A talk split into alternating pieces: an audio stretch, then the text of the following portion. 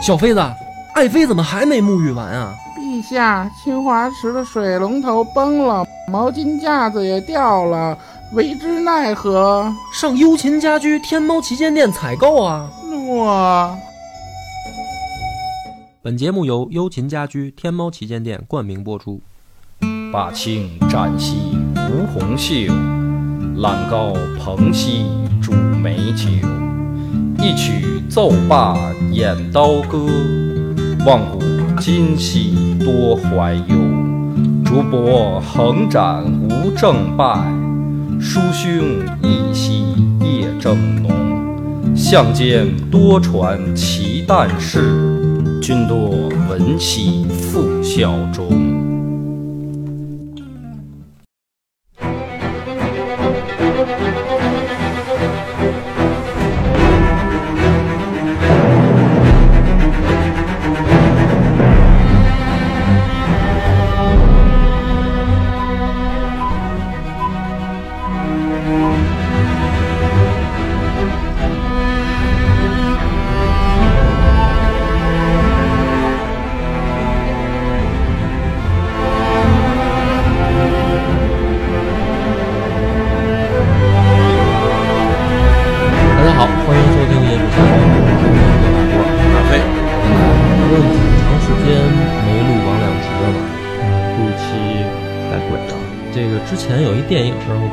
看没看？就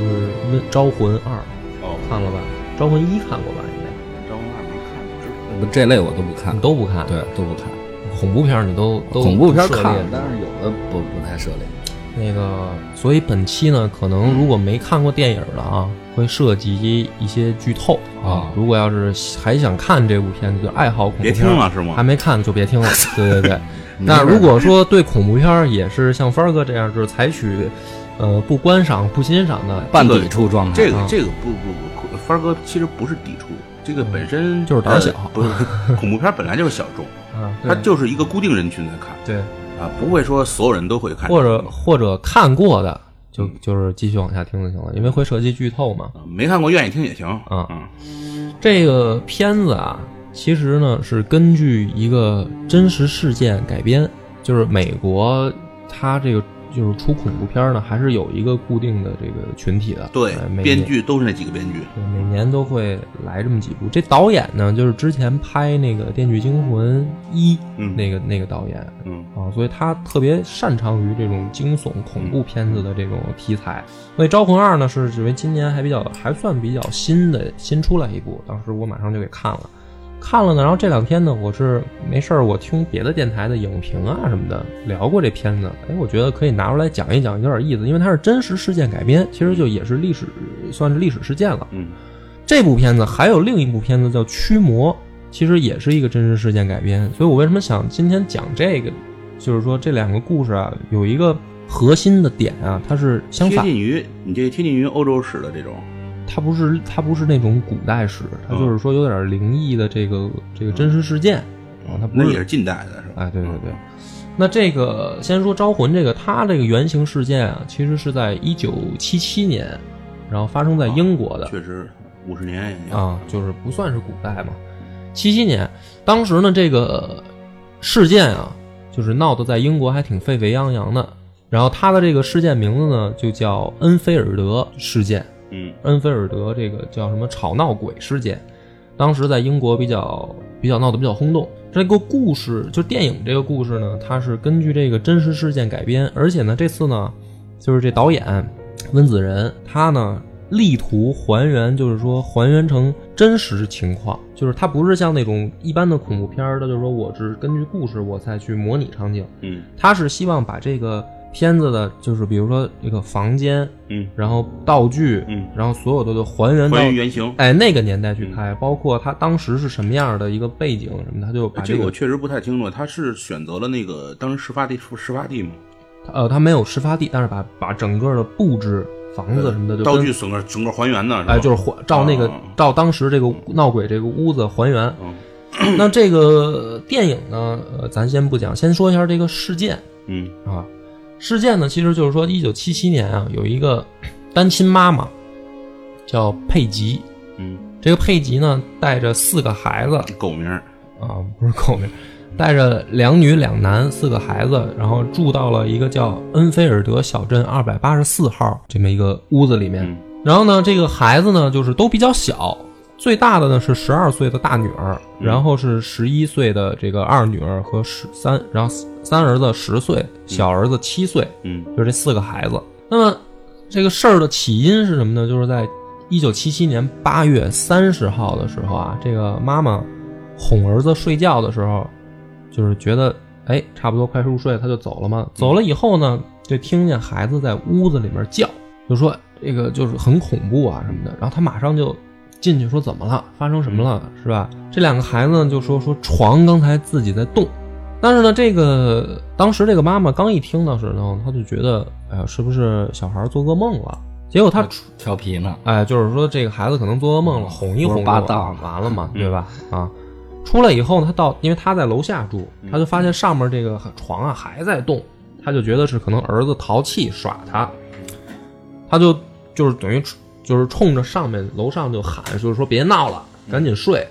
喊了这个几次以后呢，发现不管用，这孩子也不听他，还在上面那个床就是咣咣啷咣啷那么震啊，嗯他就又上去了。上去以后呢，就发现不对劲了，就是这两个孩子抱在一块儿，然后躲在一个角落里面，然后指着这个衣柜，就是说这个这个里面有有东西。他去看的时候呢，也发现这个衣柜在在动，然后呢，这一下就觉得哎，这就不正常了嘛，肯定就是有什么这个脏东西啊或者什么的。没觉得是进小偷了，不是这个，就是他他就不敢去查了嘛，嗯不管是贼还是鬼啊，总之就是觉得这个嗯很危险了嗯，他就带着孩子呢，就就去躲到邻居家。他这个邻居呢叫这个老王，就是老王吧，好，叫大王。老王是一个这个也是两口子啊，然后这个男的呢是一个人高马大的一个这个壮汉壮汉。嗯这壮汉呢就去他们家，就是看看到底是不是什么事有什么人进来了或者怎么着的啊。嗯那去了以后呢，就是到这个屋子里面就感觉这个一种就是人的一种感觉，就觉得这屋子不对劲嗯啊。然后呢，就找往楼上走到这个阁楼的时候，然后看见这个阁楼这个门啊打开以后，里面好像模模糊糊有一张脸在半空中飘着，嗯然后瞪着他。然后呢，墙上开始发出这种敲击声。这时候，这个男的他也觉得这就这个事儿就已经不对劲了，好像不是人的这个行为了，已经。于是呢，马上出来，出来以后呢，这个就是说他也觉得不对劲，于是他们这一家人呢就就报警。报警呢来了一个这个女警官，这个女警官呢叫卡洛琳，也是呢就是先打算去看一看是不是有贼啊或者什么的。去到以后呢，这个女警官进去以后也是这个感觉，就是一进去感觉这屋子有点有点阴，啊，感感觉什么地方不对劲，也是准备去这个阁楼。然后呢，到这个阁楼以后，发现这门哐就就开了，然后里面有一把椅子，直接就飞出来，嗯飞出来，然后呈直角，咣就落在面前了。就是它不是弧线这么扔出来，它是嗯直直接飞出来，啪，直线就落下来了。然后这个女警官就就感觉这个已经是一种超出他警察能对，超出办事儿他的这个 理解范围了啊。然后，而且觉得这事儿有点邪了，但是呢，还是想继续往前。但是他也感觉到这是这是一种好像是一种警告了，就是你不要不要再再再来没事儿惹事儿了啊，这跟你没关系，可能。再往里想试图走的时候，就是发现这个房子里面声音啊，然后家具啊，什么就开始自己动？那么这个警官回来以后呢，就说说这个不是我们警察能够解决的范围了，说这个我也帮不了你了。这一家人就很害怕。那警察也管不了的话怎么办呢？他就把这件事情就曝光了，曝光以后就希望媒体这个给他们进行宣传，然后对他们进行帮助。然后于是呢，当时在英国就是引起了一个轰动，就是说当时 BBC 的这个工作人员就拿着这些什么录影的器材设备，就来他家进行采访。采访的时候呢，就发现这个情况就已经更恶化了，就是他的这个二女儿珍妮，以就是经常是什么呢？在睡觉的时候，就是被这个不明力量举起来，飘在空中，然后再重重的扔到地上，就是已经有一些这种很明显的这种超自然的这种干扰了而。且是带有伤害性的。带有伤害性。然后呢，这个他这个女儿呢，就是用咱们的话说，就是有点鬼上身了，嗯经常会被这个恶灵去骚扰，经常呢会就是就是说陷入一种意识模糊的状态。然后呢，这个并且呢会声音产生变化，就是在模糊的时候，经常会叨叨一些话，而且不是自己的声音。然后有一次呢，他就说说这个，就是这个女儿，她就好像又被鬼上身了，她就自己说说我这个名字叫比尔沃肯斯，然后说我呢坐在这个地下室里面，我感觉我自己的血快流干净了，我的意识很模糊，我好痛苦什么的，就大概是这类话。然后呢，这个就开始调查，就是说这个是怎么回事啊？就发现真的是这个屋子之前死过人，然后名字就是这个女儿自己叨叨出来的这个名字，而且这个人就死在这个这个地下室里。他还有一个版本呢，就是说这个女儿叨叨的时候呢，说是一个之前有一个老头儿，也是死在这个屋里，在但是在一楼客厅，就反正这个到这个情况下呢，就感觉就是经过调查发现这个屋子里面之前的确是死过人，凶宅对，比较凶。啊，就这么样还不搬走，还坚持哎，所以你看，先先把事件说完啊，然后呢，这个呃，当时呢就引起了这个有一个就是民间组织叫英国灵异研究学会，它就它不是对，就是有点什么超自然研究协会或者这是这类的这种这种民间组织，它不是官方组织，呃，英文呢叫叫 SPR 缩写啊，呃，原文是说那个 Society for 呃 Physical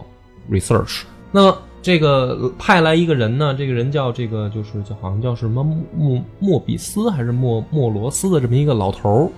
对他们家进行这个就是等于帮助。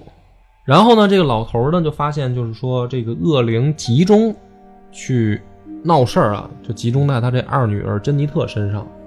就是老去骚扰这个孩子，所以就怀疑说这个孩子呢是有这种特殊体质，嗯就是容易是被脏东西去上身或者侵扰的这种体质。那么等到这个老头儿来了的时候呢，这件事儿啊变得越来越严重了嗯啊，就是但这家人他就就是也也没也没办法没办法摆脱，也没办法搬走。那么这个到这个情况下呢，就是好多的。就是各界的媒体啊、人士啊，就是就轮番来采访了，嗯。就觉得，因为他也当时已经轰动英国了，但是呢，来的人呢，就是不管是带着录音设备还是录像设备啊，就发现这个仪器到屋子里面就不好使，嗯。就是要不就是莫名其妙的坏掉，对，要不就是没没电了，或者是就是这种这种原因。嗯。但是呢，也留下了这个录音记录，嗯哎，就是真实的录音记录。然后这个录音记录后来被电电影的这个最后一段，他就放的是那个真实的录音，嗯嗯就是去电影原声原哎原声录音。然后这个录音里面也有很多的，就是说好像就不是应该是这个孩子他能够知道的事儿。嗯然后这个事件就变得就是越来吵得沸沸扬扬，越来越热。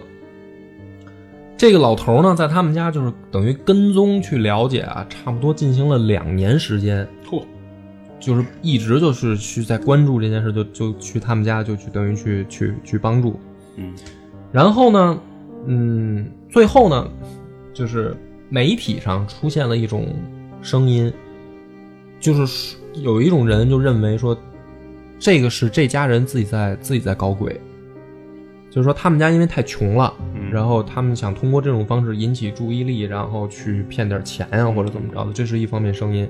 甚至呢，最后这个二女儿珍妮特呢，她就是因为她老被这个侵扰什么的，嗯。那么这个政政府方面呢，就是说，那我们要本着一个比较，呃，就是实事求是的态度，就是说，到底研究一下是怎么回事儿，然后就把这个姑娘带走呢，进行这个观察，嗯。就是从心理学家先分析她是不是有精神病，嗯就是也许是他的幻觉啊，或者就把他带走，去进行进行各种的实验测试，看看这个孩子是不是有问题。那么带走的这个过程当中呢，这家的闹鬼的这个事件的情况就有所好转，就是不闹腾了。嗯就这孩子一带走就不闹腾了。嗯到最后呢，这个这孩子自己承认啊，因为他有一段录像，就是记录偶然间拍到说这个孩子自己在那儿想把勺子掰弯，就好像是在做一些这种小的这种骗局的这个镜头。然后最最后这孩子自己承认，就是说，因为这些不管是警察、媒体，还是尤其是这老头刚来的时候，他们家人觉得他们并不能判断出是真的有鬼还是假的有鬼的时候，他们就自己去设计了一些人为的闹鬼的这种事件，想去试验他们。这孩子自己就承认说，是我们家人弄过鬼，嗯就是去去搞一些小手段。但是呢，我们目的就是说，看看你们到底能不能判断出来是真闹鬼还是人为的。但是呢，这女孩自己说，说我们自己作弊的这个情况，跟我们所经历的，也就是占到一个百分之二左右，就是很少是我们自己弄的，大部分呢其实是真的就是闹鬼。嗯但是呢，这个这个事儿一出，就是媒体的这个一报道说他们家自己做鬼，就被放大了，就是说就是这家人自己在在搞鬼。那么呃，最后这个真实事件的结局，就是现在网上也有很多的照片儿啊，然后根据就针对这件事情当时的报道，现在查还能查到，而且现在拍成电影了。那么当事人呢，这个二闺女就是珍妮特，现在已经四十岁了，还还还还活着。然后呢，也结婚了。他妈妈呢是在这个两千零三年，好像得癌症去世了，就是当时的那个那个他妈妈带着四个孩子那个女主人。然后呢，这件事情呢，就是他们家最后就搬走了。搬走了以后呢，到了这个二零差不多二零零六年左右的时候，又有人搬进去这个屋子，嗯也是带着孩子搬进去，发现还是不对劲，住了差不多一个月左右，就又搬走了，就是这个变成一个凶宅。嗯那么这导演呢，当时拍这个《招魂二》的时候呢，就请就希望请请这个人他自己再再来讲述这件事儿，因为他是当事人嘛，还在世的。这个女的呢，就表示说，呃，就是她到最后后来呢，为人处事就比较低调，她不再去说这件事儿了啊，除非是说有人采访，她也只接受这种就是电话采访或者说文字采访，她不希望留下什么影像资料，但是也有，你要查还是能查到。这个女的呢，就表示说，我这个等于小时候就已经受这件事儿影响，就给我造成了很大的阴影，所以我现在就已经不想再去聊这件事儿了。嗯哎，大概是这样一个结果，就是说这件事儿到到后来呢，从英国的这个媒体上就是定性为就是这家人自己去去搞鬼嗯啊，是骗子，是骗局，甚至是认为说当时的一个最大的骗局。嗯但是呢，还是有这种很多的资料指向的，就是说这个事儿其实是是真事儿，是媒体去刻意的去想对对对对去想，就是说把这件事儿就糊弄一怕怕引起公众恐慌或者怎么样，就把它掩盖住了。然后当事人呢也反正也搬走了，所以就没有在后续产生什么问题。但是这个屋子后来等于还是一个凶宅，这件这个是真实的啊。这个屋子现在好像已经被用起来了。嗯，这个屋，我我前一段我看过一个那个关于世界十大那个宾馆，嗯去恐怖宾馆，它好像已经被收了。这个哦是吗？之路当中，就现在被作为什么了？作为这个一个宾馆，你可以来住，很贵。是同一个吗？因为这种鬼屋好多不，多，他对他就他在全世界收了很多，是吧？啊之后这个我就没查到后续这个方面的啊的，之资后他。大概其一千三百美金到一千八百美金之间，很贵，啊一宿。但是呢，住进之前呢，要先签一个那个那个无责条约，嗯就是如果在这里边发生了什任何事情，嗯跟这个店方是没有关系的。嗯嗯啊嗯现在我那天看看那个报道，好像现在有人在做这个。嗯。那么这个这是后续啊，咱们今儿不是聊他这个屋子到底怎么着，就是说聊这事儿。然后呢，这个电影里面呢拍了他，因为他力图还原很多真实事件的情节，就是后来这件事儿还请了两个灵媒来，然后跟这个鬼进行沟通。嗯啊。然后这个电影呢的主要情节就是去拍这两个灵媒，嗯去进到这个人的家里面去帮他去做这种驱魔也好，或者说这个就是赶鬼的这个事儿。嗯因为这电影它为什么叫二呢？因为它有一个第一部，第一部其实也是大概是这么一个情节，就是说这两个人叫沃伦夫妇，去到这个凶宅里面帮一个家里面去驱鬼什么的这个事儿。所以呢，这个嗯，电影的情节呢，就是努力的去还原真实世界，带入到好多当时的这个英国的真实环境里面。那么这有意思的是什么呢？一方面呢，就是说从电影还原也好，从当时这个事件的一个，嗯，就是咱们现在可以查到的资料也好，就发现大部分人就指向什么呢？指向是这件事儿是假的。包括电影里面，电影里面它虽然也有鬼出现，就是它拍的不像咱们咱们国家拍的鬼片，最后都是人为啊，那个人家拍的就是真的就是有鬼，而且里面呢。这个很多的场景就是鬼就直接出现，就是电影里面鬼就是直接出现，嗯，用用你能看见的方式，它不是像那种假装扮计时的那种拍摄方式，就是你看不到鬼。但是呢，导演呢，在这个设计这个剧本的时候，包括台词的时候，他多次出现就是说，呃，骗子这种词，或者骗局这样的词，就是他是通过这样一个线索，就是说到最后这件事儿没有说所，就是说突然通过画面，通过剧情，你已经知道这就是就是在闹鬼。嗯但是呢，他给你一种气氛，就是这件事儿人解决不了，嗯然后最后是说他们是骗子嗯嗯的这种这种氛围。嗯那么电影里面就是说，它还原，我为什么老说它还原？特别有意思的是什么呢？在就是一九七七七年的时候，这个英国当时的状态是什么样的？它实际上是刚刚这个撒切尔夫人上台，然后呢，当时整个的英国的一个状态就是，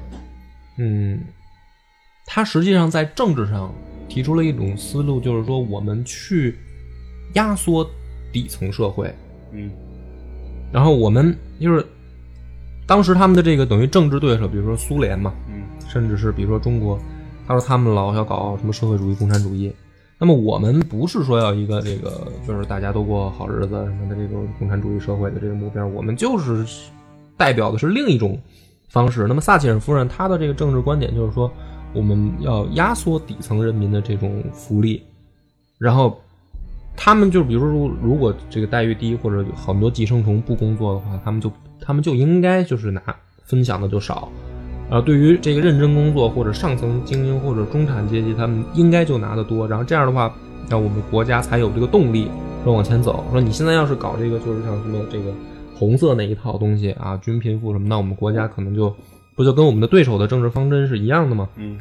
当然是那个时代背景下啊，咱不说对错。那么这个电影里面，就是像帆儿刚才问那个说那提的那一点，说你这个闹鬼当成这样，你搬走不就完了吗？对吧？就是你不都已经这样了，你搬走不就完了吗？你不就没这事儿了吗？你这电影不就就是你逻辑不能自洽？就是既然已经封成这样了，那你最好的解决方法就是搬走，你何必还要在这儿继续去去去去住在这儿，然后闹出这么多事儿？你这个不符合人的这个逻辑啊。嗯那么实际上还原到当时的背景下面，你就可以发现，其实他大那个背景下，他的逻辑是可以自洽的，因为这些人搬不走，嗯，就是他没钱搬走，他刚刚比如说住到这这里面来，对于对于他们这个家庭来说，就是已经是一个刚刚经过一个很大的开销，比如说才搬才搬进来，把这房子买下来，那么他没有办法去去搬家，嗯。而且在当时那个社会环境下呢，就是说他们这个家庭为什么还我老说还原真实还原布局，就是你一看就知道他们是属于在当时那个社会比较底层的家庭，不是那种中产阶级或者说富裕的家庭，嗯。所以这就导致了这个就是说他们出现了这种这种情况以后，你会发现他是有一种无助感的，就是比如说他求助邻居，邻居还能说你来我这儿住，但是他最后这个也说是邻居那儿最后也被招着也闹鬼，嗯。就是咱俩都半斤八两，家庭都差不多，结果我招着你也闹鬼，谁也帮不了谁。那你求助警方呢？警方说我们帮不了你，媒体呢去变成了一种什么呢？变成是拿你这件事去炒热，嗯但是并没有对这个家庭产生任何的这个真实的帮助，反而是这种就是办民间的这个组织说，哎，我弄一老头来，我去看看你这个到底是怎么回事儿。但是也没有说真正的解决这个问题，直到最后这个灵媒说来了以后，好似是解决了。嗯那么政府对这件事儿呢，还反而是拿拉他女儿去做各种的测试实验，而且据当事人他自己现在透露的资料，就是说对他进行的这种各项的实验，有些是很痛苦的，比如说这个就是去给他吃药，甚至是这种电击疗法，然后把这个就是声声高频率的声波打，就是直接杵到他嗓子里面，看看到底他声音会不会受影响变化，什么就对他进行这种测试。那你就可以发现，就是说，从官方政府对他们还是一种不信任的态度，就是觉得你们是不是自己在在在在作鬼？嗯那么电影呢，它里面就是还原到这个，它就透出了一种什么呢？一方面是说从片子的恐怖感，就是给你营造这种恐怖氛围，从恐怖片的角度它给你；另一方面你会觉得一种绝望，就是如果你是这家人，你是没有，你是不知道怎么解决这件事儿的，没有任何一个途径来帮你解决的，就是一种很绝望的感觉。这种感觉就有点儿当时还原那个社会背景。就是当时的英国，包括欧美一些国家，他在那个状态下，这个底层人民他就有这种感觉。啊，你就是我大概阐述这个意思，你能能社听会层面，哎，对对，他就是有一些这种，可能也是有点过度解读啊，对这个电影。那么里面有一场戏特别有意思，就这场戏呢，在电影里面就是说他们这个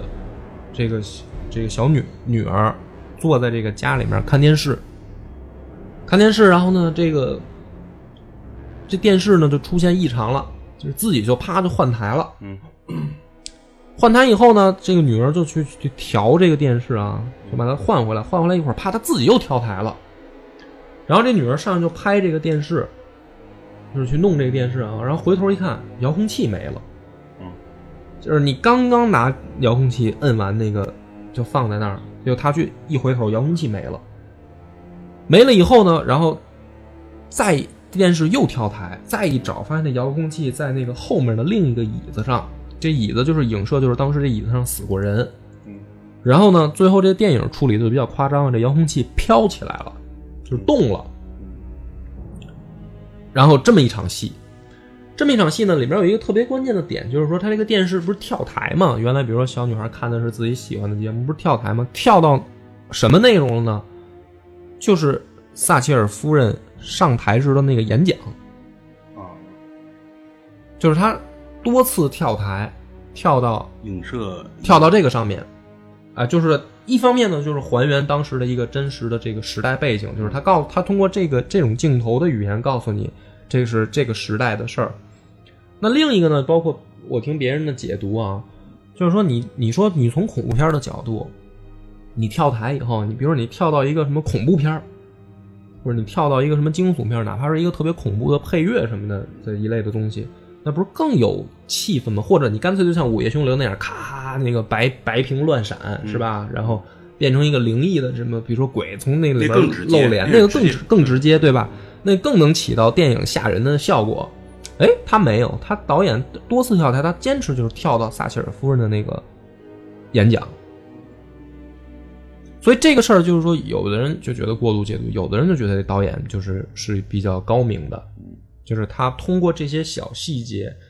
把这个电影真的还原到那个背景时代下。其实，在影射是什么呢？影射就是包括撒切尔夫人这个前一段时间不是就是就死死了吗？嗯，啊，咱们就是中国人老一提起来就老觉得是，呃，对这个女人，反而比如你你提起这个撒切尔夫人，你的一种想法是什么？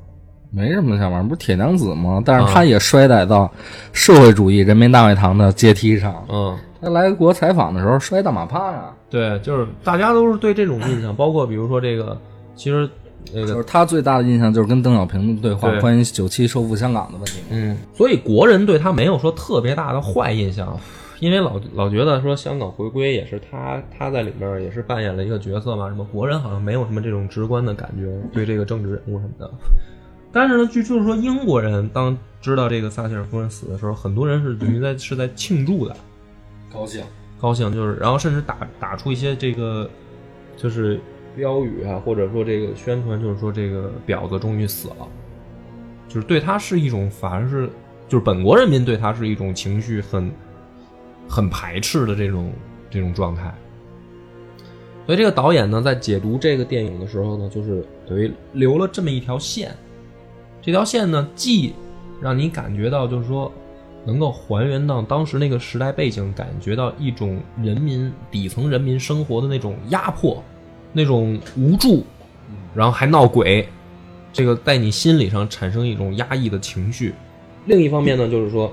它不，它就是说，从一个恐怖片儿，它就更有延展性了，就不是光为了吓唬观众。当然，这个片子我看的时候，我觉得它比它一二两部的时候，我觉得是我看二的时候，我是看到一半，我我曾经就是弃片儿过一次，看不下去了，因为我觉得就是太人为的去吓唬人，对吧？这个是第一个这个真实事件。那为什么我说刚才又讲了另一部电影呢？就是在二零零五年的时候呢，还有一部电影叫《驱魔》。这片子呢也是根据一个真实事件改编。哎，这个真实事件呢，当时说的是，就是在这个德国，然后有一个有一个少女，十九岁的少女，然后被恶魔这个缠绕附身啊，去折磨她，达六年之久。然后呢，这个结果是什么呢？结果就是说，她的父母呢就请来这个社区，就是本本教区的这个神父来，最后进行一场驱魔仪式。但是呢，这个驱魔仪式进行完以后，这这个受害人就是这个十九岁的少女呢死了。于是呢，当时就是等于开庭审理这件案子，判的呢就是说这个父母和这个牧师，这个就是等于照看不当，导致这个人死了，而这个少女应该就是患有重度的这种精神病所产生的幻觉，因为她从小有这个宗教教育背景，所以她有精神病后，她可能产生这种恶魔附身的这种幻觉，但是没有及时把这个从精神疾病的这种治疗方式去带入，而是进行驱魔仪式，导致病情到严重到最后，这个女的这个女孩死了。所以这个父母跟这个牧师呢，都是判了六个月的这个大牢的徒刑。这是另一个真实事件，等于在二零零五年呢也被拍成了一个电影。那么这件事呢，咱们再讲一下，就是说它是发生在德国的这个巴伐利亚州，然后呢，女主角呢叫安娜丽丝，是一个很虔诚的天主教徒。然后呢，开始的时候呢，她就是有一些就是产生这个精神问题的时候，已经被诊断就是医生认为她有癫痫症、抑郁症，病得不轻。就是有精神方面的疾病。然后呢，这个安娜呢，经常会产生幻听和幻觉，而且呢，就是他不断的跟他家人就是说，说我这个感感受到恶魔的侵扰跟地狱的这种煎熬。然后呢，这件事儿呢，当时也被有媒体关注。一段时间以后呢，这个姑娘的病情有所好转，就是好像没事了，恢复到正常人的状态了。以后呢，她还去上大学。但是没想到上大学的时候呢，这个病情又加重了，导致了这个这个现就是他的表现是什么呢？他这个用非常恶毒的语言去辱骂老师，然后跟同学呢产生冲突，然后侮辱宗教，发展到最严重的是什么呢？就是生吃这个蟑螂、蜘蛛什么的，然后呢，这个会咬掉这个鸟的头，还吃自己的屎，就是已经非常就是可以感觉到不正常了。然后就躺在地板上，而且呢，会会以这种这种非常怪异的姿势躺在地板上去睡觉。那么最严重的时候呢，是什么呢？就是说，一旦拿这个就是带有宗教的东西去接近他的时候，他就变得非常疯狂。比如说拿十字架或者耶稣的画像或者圣经去靠近他的时候，这个女的就受不了了，就是产生一些非常狂躁的这个表现。然后没办法的情况下呢，最后就是让这个姑娘就是你只能退学了，你这肯定是上不了学了。然后这个还出现了很多的，就是回家以后，她这个少女就有这种自残行为，就是被恶魔附身。然后呢，这个也是有当时的什么灵媒啊和媒体啊去采访记录她，在驱魔仪式当中呢，就是说有一种说法，就是她被多个恶魔附身，还不止一个，而且呢，这个这个恶魔在他身体里边呢还产生争吵，啊，就是说这个就是反正很怪，而且这个姑娘的照片现在你在网上还能搜到，对很多的照片，而且还有大概有，据说当时是留了四十多卷的录音带。对她进行这个真实的采访，然后从照片呢，我在网上看过一组，之前就是确实是你可以看到从一个就是还算正常的姑娘的那个状态，到最后她死之前就是已经被折磨的不成人样了，非常瘦，而且眼眶深陷，都是黑眼圈，然后这个牙齿啊什么的，就是就明显已经快一看这人就是已经快不行了。从一个正常的这个花季少女变成一个就是被摧残的不成人形的这样，他是有这个照片对比的。那么当时呢，这个嗯，等于驱魔仪式进行完以后，他死了以后嘛，这个在一九七六年的时候，六月三十号，这个姑娘就就是被驱魔仪式失败就死了。嗯，死了就是说在后来的技术当中啊，发现这个驱魔仪式就是非常的就是。怎么说呢？叫离奇，就是让这个女的啊前前后后去下跪，就是这女的，然后她自己也自愿啊，嗯，就是她去下跪祈求上帝的宽恕啊什么的，就是跪下磕头，然后，嗯，据说达六百多次。你想那人已经快快不成人形，就是折磨的已经瘦，对，就是说累也累死。你正常人你去下跪六，说到最后这个女的膝盖跪的就已经裂了，嗯，需要别人扶着她去再进行驱魔仪式，嗯，然后。到最后，这个女的她最后的遗言啊，就是死之前最后一句话，就是说我好害怕。那么她死了以后呢，就是法庭那个咱们刚才说过了，判那个牧师跟他父母有罪嘛。另一方面呢，有很多的这个宗教宗教人士或者说这个信徒呢，就认为这个是一个呃精神上的这种怎么说呢？叫就是说他到最后他依然在坚持跟魔鬼去。去抵抗魔鬼，去做斗争，就是他是一种精神上的就是领袖或者支撑，就是这样的姑娘是牛逼的，嗯，就是这个意思啊。所以他死了以后，他下葬的地方有很多就是人去去祭拜他，嗯，就是说，而且你包括像我，就是说，我会觉得，如果你你你让我相信有神的存在的话，我不用不用神迹，嗯，你让我看见鬼，我也就相信神了。就是我觉得它是相对的，你证明有鬼，那肯定就有神，对吧？所以很多人通过这个事件就加固了自己的宗教信仰，就是这他认为他们认为这个确实是一个真实事件，这个姑娘就是被恶魔侵扰致死。他们认为法庭的这个跟媒体的言论呢，又是有一种就是想掩盖事实，认为是牧师跟父母操作不当，是去想掩盖这件事儿。但是从真实留下来的证据，就是直接指向的是。确实是有有这个恶魔去弄死的这个姑娘，不是精神疾病。那么讲到这儿呢，你就就是你就发现有意思的就是说，为什么我把这两个事儿拉在一起，而且都拍成电影了？大家有兴趣可以去看这两部电影。有意思的在哪儿？我觉得啊，第一个，他们发生的时间，一个一九七七年，一个一九七六年左右，这个时间特别接近，而且呢，都是在欧洲。虽然英国跟德国还有点距离啊，但是都是在欧洲，就是在。同样的一个宗教背景下，就是不是说一个发生在中国，一个发生在美国，那个，那你成长的环境，你宗教的信仰可能会很远啊。嗯。但是这个德国跟英国，他们毕竟还是同在一个大的宗教氛围跟社会环境下面起，就是是成长的人嘛。你会发现什么呢？就是对待这件事儿，社会的反应产生了两种相反的态度。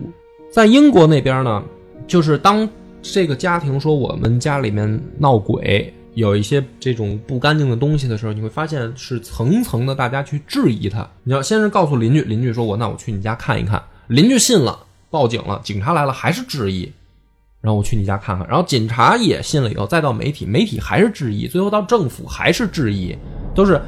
都前面都已经说了，说我们家闹鬼了，就是说从这个家人。闹鬼开始，一直到后面有不断新的人加入这件事件，他们都在重复一个工序，就是我先验证你说的是不是真的，而且甚至就是说，当已经很一些超自然，就是这你想这个姑娘被被空在空中这么摔到地上，这已经不是作假的情况下，他们还要去验证这个姑娘是不是有精神病。那么对对于整体在英国的这个 这个真实事件是什么呢？社会采取的是一种不信任，就是质疑的态度。而在德国的这个就是驱魔的这个电影的真实事件里面，你会发现截然相反，就是这个姑娘一说她是被恶魔附身以后，马上就进入了一种宗教程序，就是没有说我去质疑、我去验证你是不是被恶魔附身，然后马上就是说她就是被恶魔附身了，然后看，然后最后到一步一步就是说到驱魔，到到再去这个把恶恶鬼赶走啊，这个过程就是都是有宗教人士在这个牧师在参与其中。但是到最后，这姑娘死了，然后法庭才说的就是说，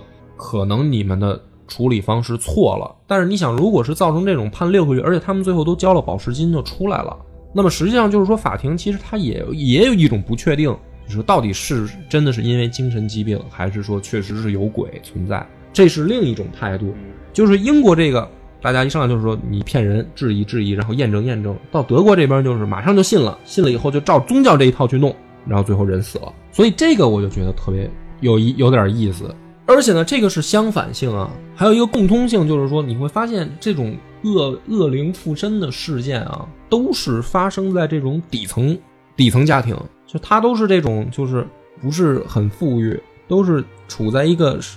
这种基本生活线刚刚偏上，这个家庭呢，一旦碰上这个事儿，就就面临的就是可能这个家就就要崩的这么一个局面。然后呢，都透出的一种就是说，他们其实到最后，就是这两个事件到最后，如果你想想你是当事人，最终是回归到社会层面，而且回归到社会层面以后都没解决，就是等于都没有很好的解决。说最后这个人就是，就说是不是他这个魔鬼赶走了，他康复了没有？一个是死了，一个是到最后就是长大了以后不愿意再说这件事儿了啊，我就不想谈这件事儿，我就是赶紧就翻篇，我想忘了这件事儿才好的。但是实际上对。对当事人来说，这个事儿事件是没有解决的。那么他在电影的表现上，那肯定是有艺术的加工，他是为了一些效果去。从从电影的表现上边来看，他这个是蒙太奇，蒙太奇手法，这个很这很很正常。但是说从这个社会层面来说啊，就反映了当时是这个呃政府其实是一种呃怎么说？对很多事他是解决不了的，但是为了维护自己，嗯，他也他也只能这么去做。所以呢，最后我点出一点，就是说这个恐怖到最后，我发现它不是来源于恶魔，而是来源于你如果摊上这样的事儿，社会是没有办法解决的。就社会反映当时社会态度。对，那么这个其实是我觉得更恐怖的。就如果比如说你碰到这样的事儿。你会发现，你就直接陷入了一种就无助嘛？无助啊，无助啊。那么，那么反过来聊，就是说，首先，比如说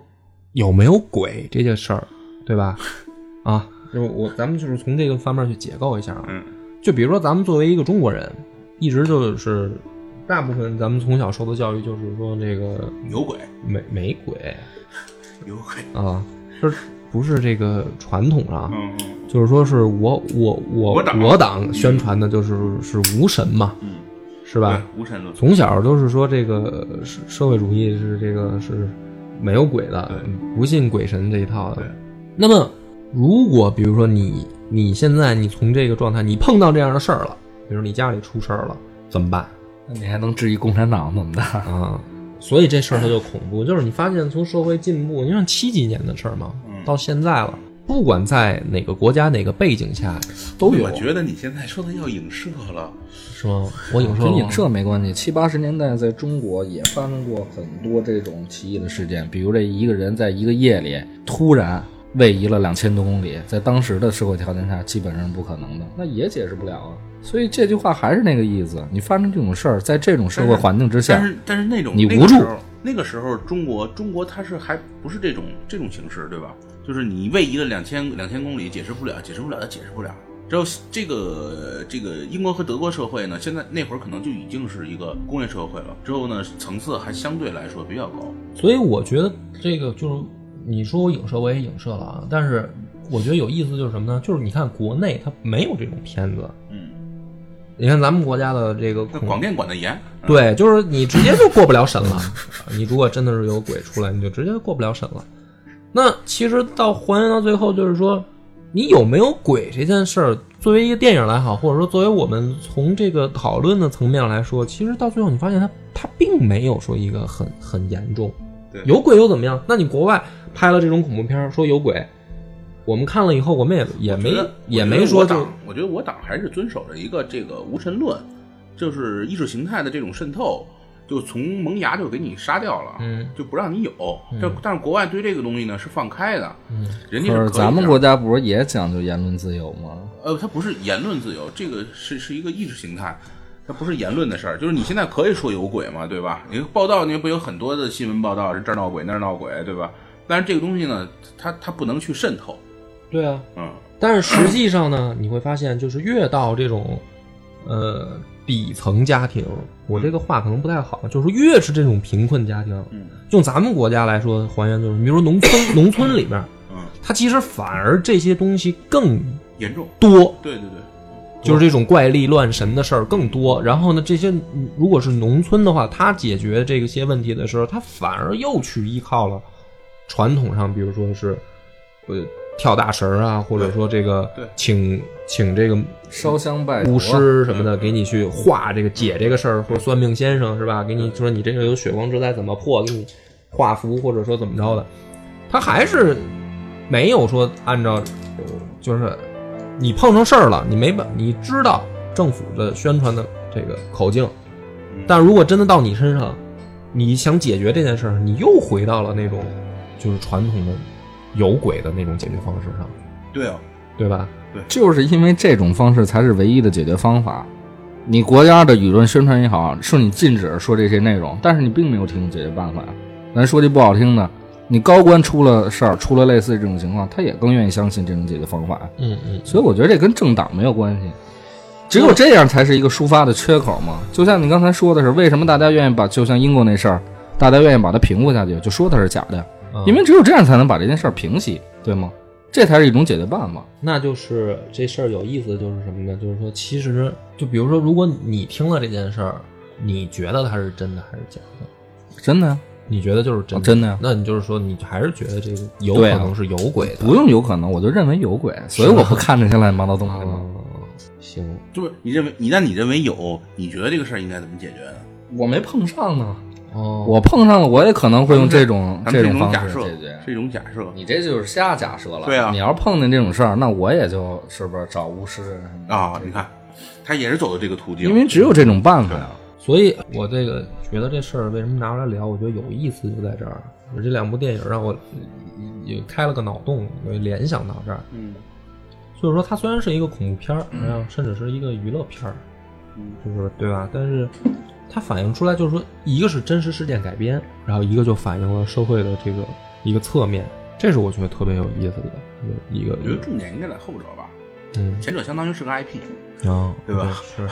对，行，咱们这期就不再往下留留一些浮白吧，对啊自己想吧。自己想吧，就是这个到底有没有鬼这事儿啊？然后有感兴趣的可以看看这两个电影，我觉得挺挺挺有意思的啊！感谢大家收听，本期节目到此结束。